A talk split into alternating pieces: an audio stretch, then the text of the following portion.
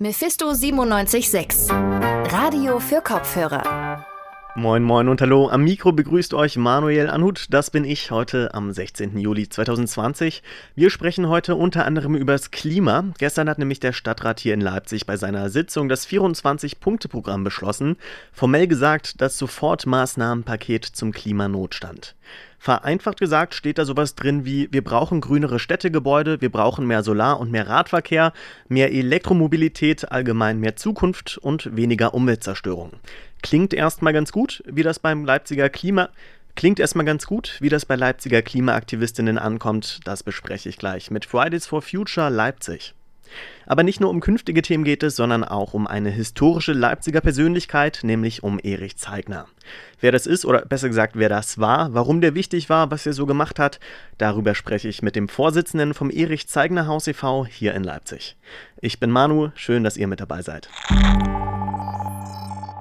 Im vergangenen Jahr hat der Leipziger Stadtrat den Klimanotstand ausgerufen. Gestern am 15. Juli wurde dann das 24-Punkte-Sofortprogramm endgültig beschlossen. Der Fokus liegt da auf einer energieeffizienteren Stadtentwicklung. Das heißt zum Beispiel sollen die Gebäude der Stadtverwaltung mit Solaranlagen ausgestattet werden und bis 2035 klimaneutral werden. Für die gesamte Stadt Leipzig ist es geplant, bis 2050 klimaneutral zu werden. Doch das Sofortmaßnahmenpaket trifft auch auf Kritik, sowohl von den Fraktionen Linke und Grüne als auch von der Initiative Fridays for Future Leipzig. Mit der Initiative spreche ich jetzt, genauer gesagt mit Lisa Alisat. Sie ist Aktivistin und eine der Verantwortlichen. Außerdem sitzt sie im erweiterten Klimabeirat der Stadt Leipzig. Grüß dich, Lisa. Hallo. Fridays for Future gilt ja nun als die Initiative auch in Leipzig, die sich für den Klimaschutz einsetzt.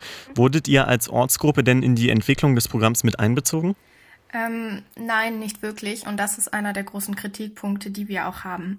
Also ähm, schon vor Corona gab es den Plan, den erweiterten Klimabeirat der Stadt Leipzig zu gründen und Fridays for Future dort zwei Plätze zu geben. Ähm, durch Corona hat sich das dann um drei Monate verzögert. Das heißt, es hat sehr, sehr ähm, diesen diesen Zeitraum, den man hat, um dieses Sofortmaßnahmenprogramm ähm, daran zu arbeiten, hat es sehr noch verkürzt. Ähm, das heißt, wir haben zwei Tage vor der ersten Sitzung des Beirates das Programm überhaupt erst erhalten, ähm, wurden dann praktisch ins kalte Wasser geworfen und hatten auch danach nur noch wenige Wochen, um Änderungsanträge auszuarbeiten. Ähm, diese Änderungs- oder Änderungsvorschläge bzw. Änderungsanträge konnten wir dann auch nicht mehr wirklich mit der Verwaltung besprechen, sondern mussten direkt über Parteien gehen. Das heißt, ähm, wir mussten Abstriche machen, was unsere Forderungen anging. Und ähm, genau, das ist auf jeden Fall was, was wir nicht ähm, gut finden. Das ist einfach nur eine Scheinbeteiligung gewesen und ähm, in diesem Klimabeirat konnte nicht wirklich sinnvoll gearbeitet werden. Jetzt ist das Programm aber dennoch beschlossen und es tritt so in Kraft. Wie steht ihr denn jetzt zu den endgültigen Maßnahmen? Genau, also das ist auf jeden Fall ähm, nicht realistisch, das Programm. Äh, in dem Sinne, dass hier gerade eine Klimakrise auf uns zurollt und äh, wir einfach uns in so mini-mini-Schritten bewegen und teilweise sogar rückwärts. Ähm, also äh, zum einen ähm, ist es so, dass die meisten äh, Punkte dieses Programms schon vorher beschlossen waren und nur wegen Corona jetzt noch auf der Kippe standen. Ähm, das heißt, in diesem Programm steht sehr wenig Neues. Ähm, und auch die Maßnahmen, die jetzt noch neu sind, sind einfach nicht ausreichend, wenn wir wirklich die Klimakrise aufhalten wollen und wenn wir bis 2050 klimaneutral werden wollen. Abgesehen davon, dass die Klimaneutralität 2050 natürlich viel zu spät ist. Ähm, dann, wie du schon gesagt hast, greift es aber natürlich auch in ähm, sehr wenigen Bereichen nur an, hauptsächlich in der Verwaltung und die macht gerade mal zwei Prozent der Leipziger Emissionen.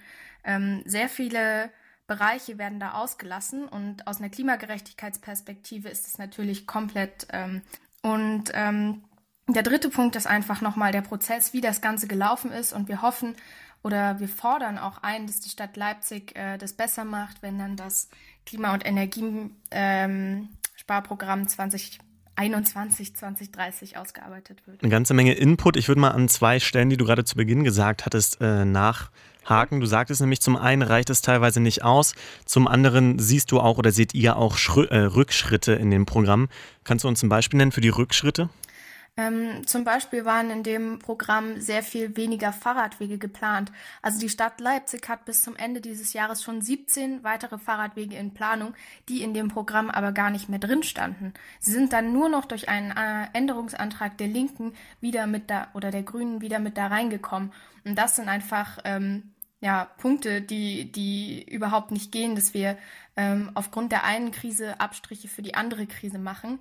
Und ich würde mal sagen, die Klimakrise wird in nächster Zeit und hat auch jetzt schon Folgen, vor allem im globalen Süden, für sehr, sehr viele Menschen. Und da können wir das einfach nicht machen und unserer Verantwortung da nicht einfach gerecht werden. Jetzt hattest du auch gesagt außerdem, ähm, dass die Stadt, dass der Plan der Stadt bis 2050 klimaneutral zu sein einfach viel zu lange dauert. Das muss früher kommen. Ähm, Denkt ihr denn, dass es überhaupt mit dem jetzigen Plan realistisch ist, bis 2050 das zu schaffen? Es gibt da so eine sehr schöne Statistik und da sieht man, dass die Emissionsbalken noch viel, viel, viel zu lang sind. Und da ist auch so ein Männchen, das steht auf diesem langen Emissionsbalken mit einem großen Fragezeichen drauf und guckt nach unten auf den Balken, der eigentlich um ein Drittel oder so kleiner ist als das, was wir jetzt haben. Das heißt, es ist für alle eine große Frage, ob das realistisch ist und ich schätze es gerade nicht als realistisch ein. Wenn die Verwaltung, vor allem die Stadtverwaltung, weiter so unambitioniert und ja auch in so geringem Maß an solchen Programmen arbeiten kann.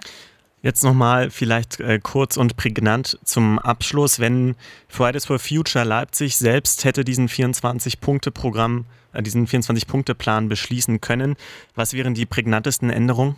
Mm, also auf jeden Fall hätten wir mehr Bereiche eingeschlossen, wir hätten mehr Maßnahmen im Verkehr äh, eingeschlossen, wir hätten mehr Maßnahmen in der Wirtschaft eingeschlossen, ähm, denn das sind Bereiche, die ungefähr 60 Prozent der Emissionen in Leipzig ausmachen und wo es wirklich einen Einfluss haben kann äh, auf das Weltklima. Und aber auch ähm, mehr Klimagerechtigkeit in den Fokus nehmen. Das bedeutet, dass wir BürgerInnen mit einbeziehen müssen, denn die wissen ja schließlich auch am besten, wo denn jetzt hier ein Fahrradweg gebraucht wird oder wo ein Park noch schön wäre.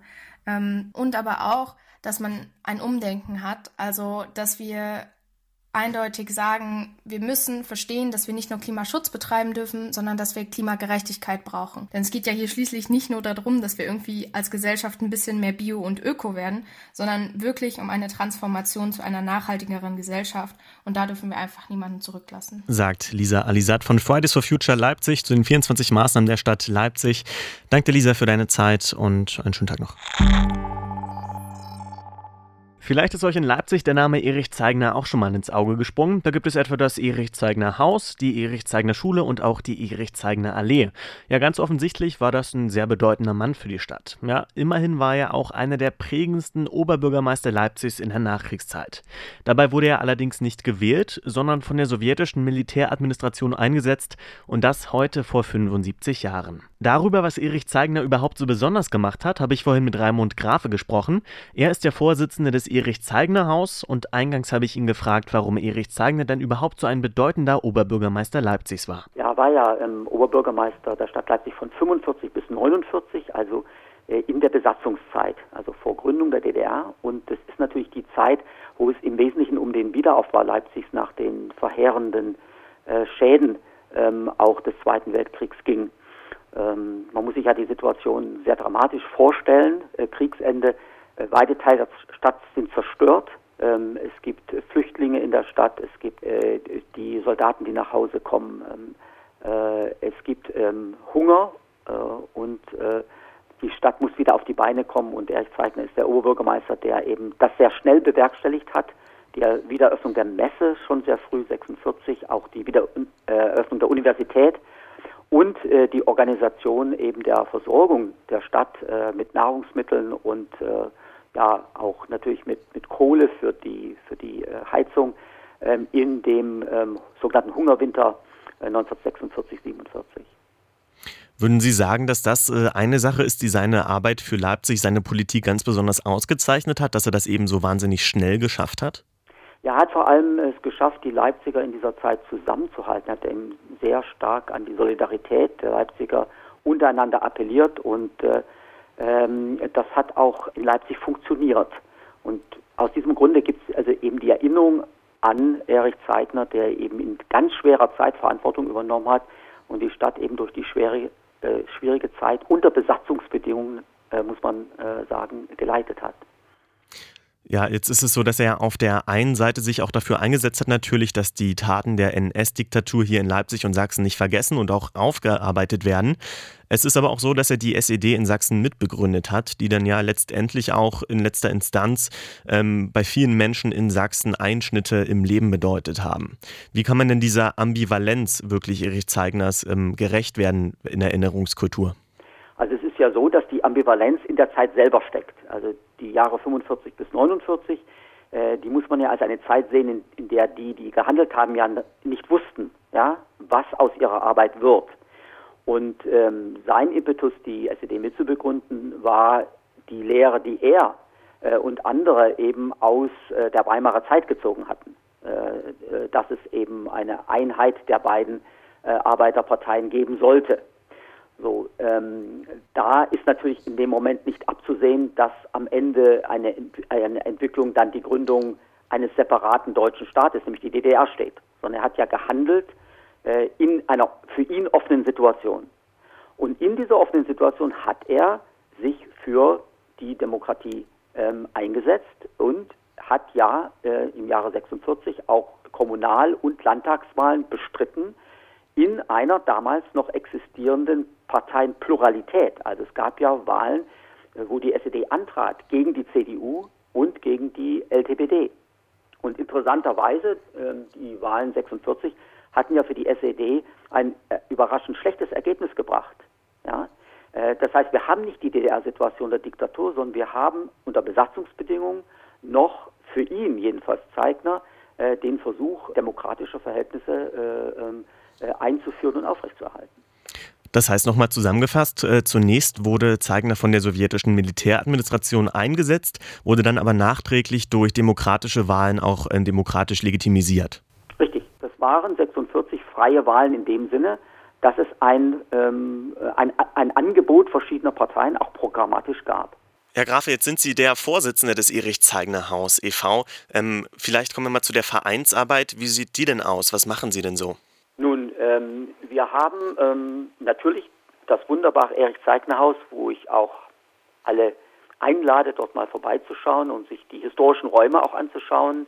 Man kann da sehen, äh, wie er da gelebt hat. Es gibt das Arbeitszimmer und das Musikzimmer vor allem zu sehen. Und ähm, das eignet sich sehr gut, um äh, vor allem mit jungen Menschen erinnerungskulturelle Arbeit zu machen. Das heißt, wir machen Projekte, wo Jugendliche Lebensläufe erforschen, historische Lebensläufe.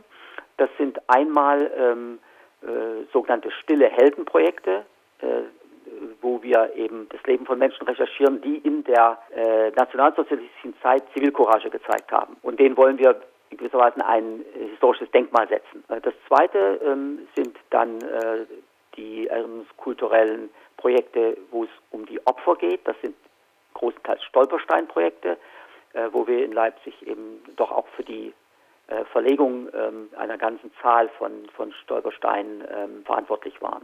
Und diese ähm, Lebensläufe werden eben von Jugendlichen recherchiert und es kommt eben zu einer sehr starken Identifikation, Auseinandersetzung mit der Zeit, aber eben auch mit ähm, ja, mit Konsequenzen für die Art und Weise, wie man sich heutzutage eben auch positioniert. Was hat Sie dazu bewegt, ähm, im Erich-Zeigner-Haus eben ähm, gemeinnützig, sage ich mal, zu arbeiten?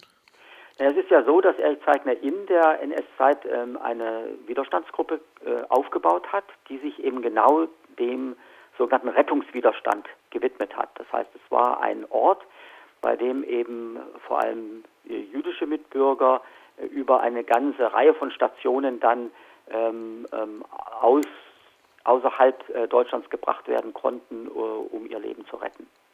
Und deswegen haben wir eben dort die Projekte in dem Haus auch entsprechend angesiedelt. Das sagte Raimund Grafe vom Erich Zeigner Haus e.V. Mit ihm habe ich über Erich Zeigner gesprochen, der heute vor 75 Jahren zum Oberbürgermeister wurde. Eine Supergroup, das ist im Musikjargon eine Gruppe von KünstlerInnen, die bereits bekannt waren, bevor sie sich zusammengeschlossen haben. Nicht selten folgt dann auf die Bildung einer solchen Supergroup der Vorwurf, ja, die kennen sich doch kaum, die machen das nur fürs Geld und nicht für die Kunst. Unser aktuelles Album der Woche stammt von einer neu gegründeten Supergroup, nämlich von Dinner Party. Die vier Musiker des Projekts sind dabei echte Größen der Musikszene und kennen sich nicht erst seit gestern, sondern schon seit den 90ern. Meine Kollegin Henriette Seifert sagt uns, wer hinter Dinnerparty steckt und warum das gleichnamige Album unser frisch gepresst der Woche ist.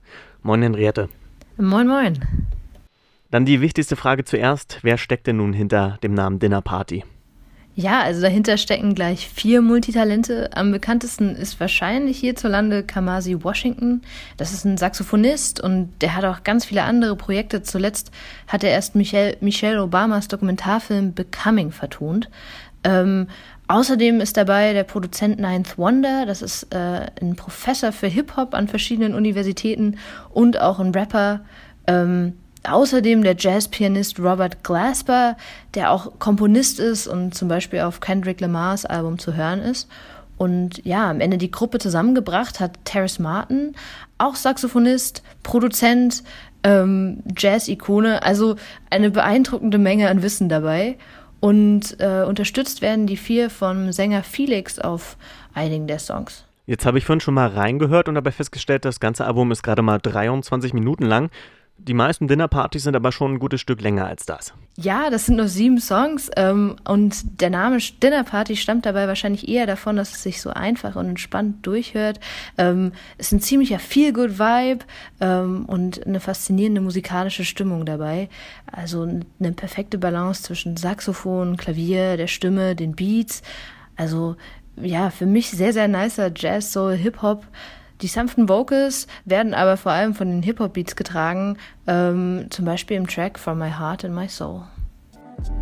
From my heart and my soul.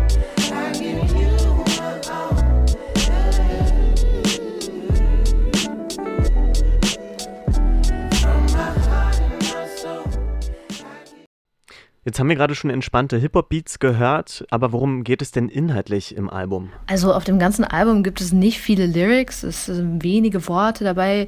Viele Songs sind auch Instrumentals, aber auf den Songs, auf denen gesungen wird, ähm, werden wichtige Themen angesprochen. Zum Beispiel in der Single Freeze Tag, da wird Polizeiwillkür beschrieben. Ähm, in den Lyrics heißt es, ich soll meine Hände über den Kopf halten, ich glaube, sie haben den falschen, ich bin es leid zu rennen ja.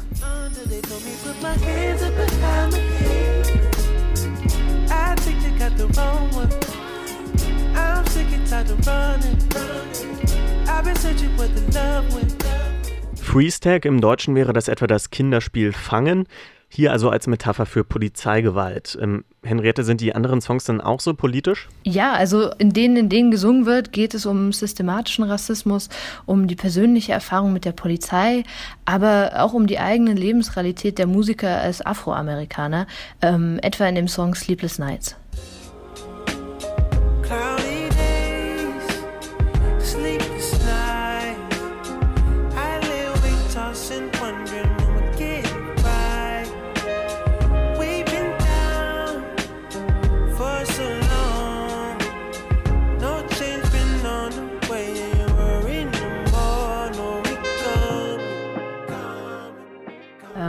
Wortwörtlich wird gesagt, wir sind schon so lange unten, Veränderung steht an, ich mache mir keine Sorgen. Und ja, diese Veränderung ist halt mehr als überfällig. Viel aktueller könnte das Album also auch gar nicht sein mit den ganzen Entwicklungen in den USA gerade.